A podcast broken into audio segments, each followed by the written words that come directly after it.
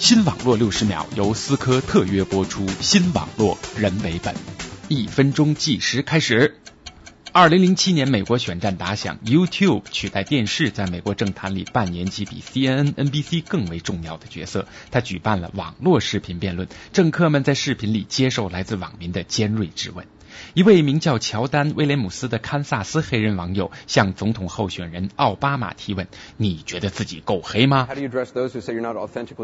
引来现场的一阵骚动，连主持人都迫不及待地和这个敏感问题划清界限。奥巴马则回答说：“你知道吗？我在曼哈顿打车的时候，也曾经出示过自己的文凭证明。”引来满堂喝彩。